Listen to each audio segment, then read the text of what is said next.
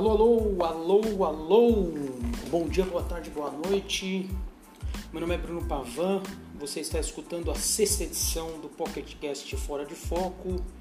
Antes de entrar com o, o, o, o pé no peito de vocês, queria desejar feliz 2020, que a gente continue aí nesse, nesse espacinho meu e quem gosta de me ouvir, agradeço e desejo um 2020 legal, menos tenso, né? menos pesado, enfim. É, e é isso, que seja melhor que 2019.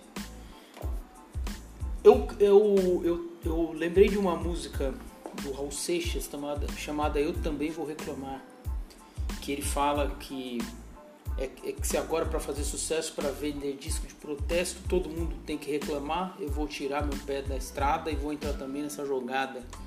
E vamos ver agora quem é que vai aguentar. É uma música muito interessante, né? falando disso, ele, ele, ele, explicando os motivos que ele tem para reclamar. É uma música muito irônica, muito engraçada, muito boa do Raul. Recomendo para quem, quem não conhece, conhecer.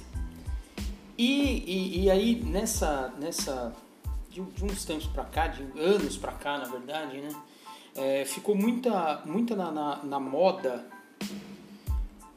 de pedir é, autocrítica para a esquerda, né? Então você não pede, você pede para outra pessoa se criticar. Oh, você, precisa, você precisa se criticar aí, sabe? E, e, isso nunca fez muito sentido para mim, porque cada um vai pedir uma autocrítica diferente, né? O PT ficou no poder de 2002 até 2016, 2015, né? É... E assim, para mim nunca fez muito sentido essa coisa de autocrítica, porque cada um vai pedir uma autocrítica diferente. Os tucanos vão pedir uma certa autocrítica pro PT, é, os, os, os socialistas revolucionários do Brasil vão pedir outra. E, e, sabe, cada um vai pedir uma autocrítica diferente, no final isso não significa nada. Vão falar de corrupção, vão falar de conciliação de classe, vão falar de, de, de MST, de CUT, de. Enfim, dane-se, sabe? Não significa nada. Para mim não significa nada, mas estou aqui com meu dedinho levantado aqui no finalzinho da, da, da sala, aqui, que eu, estou aqui para pedir autocrítica de novo, então, porque se todo mundo pode pedir, eu também posso. É, no dia 6 de janeiro, eu tô gravando isso no dia 7, vai pro ar daqui a pouquinho, provavelmente no dia 7 também. No dia 6 de janeiro, meu primeiro dia pós-recesso, já fui coisa de que me mandaram um monte de, de, de, coluna já, né? É, e duas colunas que eu quero, quero, quero fazer, pedir, pedir autocrítica. Eu não quero fazer, então, vocês estão entendendo, né? O, ó, o pulo do gato. Eu não quero fazer a, a crítica, eu quero pedir uma autocrítica para quem escreveu. Olha só que, que pretensão, maluquice. doida, doida. É, mas assim, é, pedir a autocrítica para dois, dois, dois personagens aqui. No dia 4 de janeiro de 2020, ainda no, no, no recesso, então não, não li, não, li só na segunda. O Fernando Haddad, ex-prefeito de São Paulo e ex presidenciável, né, que perdeu a eleição de 2018 para o Jair Bolsonaro no segundo turno, é, escreveu uma coluna para a Folha de São Paulo chamada Indústria. E, e assim, eu não, eu não vou precisar ler muita coisa para para fazer a crítica. Só basta ler o, o, subtítulo, que é Ao que parece, não dispomos de uma burguesia com projeto de nação. Então o Haddad perde a eleição do jeito que ele perdeu, para um representante da extrema direita e que todo mundo acreditava que não, porque o mercado vai isso aqui. Passou um ano, o mercado não, não, não, não, não colocou rédea nenhuma nesse cara, muito pelo contrário, ninguém colocou rédea nenhuma nesse cara, mas o Haddad começa o texto, ao que parece, não dispomos de uma burguesia com um projeto de nação. Ele, ele passou um ano em uma campanha, um, é, é, um ano não, um pouco menos, né? E, e, e pra, ao que parece, então vamos, vamos respeitar o espaço da Haddad aí para descobrir as coisas. É, e essa é uma das, é uma das, das, das, das colunas. E no dia 6, ah, o, o, Celso Rocha de Barros, que é um sociólogo, também uma, uma figura da esquerda, também que aparece, vídeo mexe aparece aí no Globo News e tudo mais, ele faz uma, uma coluna que é uma pergunta. A Fiesp é fascista? E aí eu, eu vou ler dois, dois, eu vou ler, além do, do, do subtítulo, eu vou ler dois parágrafos do texto, porque eu acho que merece. Depois vocês vão lá na Folha, esse, texto também saiu na Folha.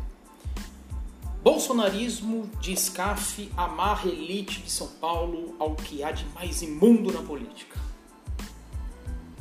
Paulo Scaff, presidente da Fiesp, Federação das Indústrias do Estado de São Paulo, está trabalhando pela organização do partido de Bolsonaro no Estado. É uma vergonha para a indústria brasileira e para São Paulo. Associando-se ao bolsonarismo, SCAF está amarrando a elite do Estado mais dinâmico do Brasil ao que há de mais imundo e atrasado na tradição política brasileira. É, rapaz. Eu vou começar com esse do do, do Celso Rocha de Barros, antes de começar e, e, e falar dos dois textos e um, os, os, erros que eles, que eles têm, na minha opinião, que eles, que eles contêm, os, o Celso Rocha de Barros e o Haddad, eles são dois, dois representantes da esquerda, de uma esquerda liberal, é, é, mas que eu, que eu costumo chamar entre os amigos de esquerda Piauí. Mas não esquerda do, do estado do Piauí.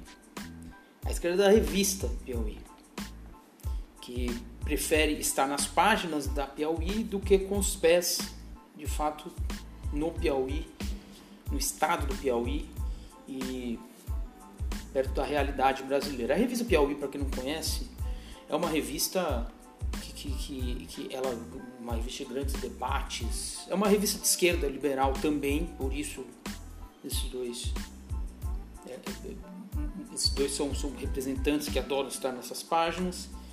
E, e ela, é, a, ela, ela, ela, é uma revista da, da, da, da, alta progressividade do país, sabe?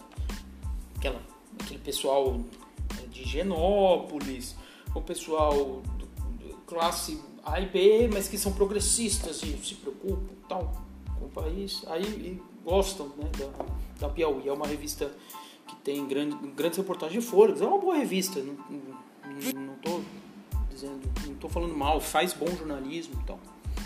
Mas é, mas é isso, é, ela, ela tá, ela geralmente ela, ela flutua pelos, pelos, pelos problemas do país sem, sem pisar no chão, é, na maioria das vezes. Esses, esses dois são, são dois representantes dessa esquerda. E aí, é, é, entrando um pouco no, no, nos textos, esse do Celso, ele, é, ele é, é, é curioso, porque se, se você parar para ler um pouco sobre a, a, a ditadura né, é, civil-militar brasileira, você vai saber que a indústria brasileira a burguesia brasileira estava, estava umbilicalmente ligada ao apoio é, da, da ditadura civil-militar. Nunca foram industriais, você conta nos dedos quantos que, que foram firmemente ligados, foram, foram firmemente contra a, a, a, ditadura é, civil-militar. Isso e, e aí isso também pega e, e, e faz uma um, um, gancho com a coluna do Haddad que é, é acreditar nessa coisa nesse nesse, nesse nesses industriais é, é, iluminados que estão nossa com luzes e e eles são, eles entendem, eles têm projeto de país. Que, que, cara, sabe? E aí é que eu, eu tenho que pedir uma autocrítica aqui. Como é que você, hoje, em 2020, você, é, é, é, no, no, no campo da esquerda, como é que você cai nessa? Coisa inacreditável. Desculpa. Desculpa, é, é uma coisa ingênua. Por mais vontade que você tenha, assim, de, de, de, de, de dizer um, um, um, rumo mais ao centro, é, posicionamentos diferentes da esquerda, da, da centro-esquerda, do PT, do PDT e tal. Pô, cara, é, sabe, como é que você pode é, entrar num, num, num discurso bobo desse? É impossível. É, é, um, um, um, intelectual que fez muito sucesso nos últimos anos, que é o Gessé Souza, ele fala disso, que o, que o Haddad está tá falando na coluna dele, e tá, ao que parece, não dispomos de uma burguesia com projeto de nação, ele fala disso desde o primeiro livro dele. Que foi lançado, sei lá, em 2000 e 2015, 2016. Não, não o primeiro, mas o primeiro de, de, desde que ele começou a, a, a, vender muito, que é a, a tolice da inteligência brasileira. E que, que muito da tolice da inteligência brasileira é exatamente isso, é você acreditar que, nossa, ai, mas o, o sabe, como... Por que, por que você é, é, acredita que o SCAF amarrou a indústria brasileira e de São Paulo no bolsonarismo? Por que, que você acha que os CAF que amarrou isso? Sendo que todo a, a, a, burguesia industrial brasileira e paulista ela dá todos os sinais de que ela sempre foi amarrada nesse tipo de projeto.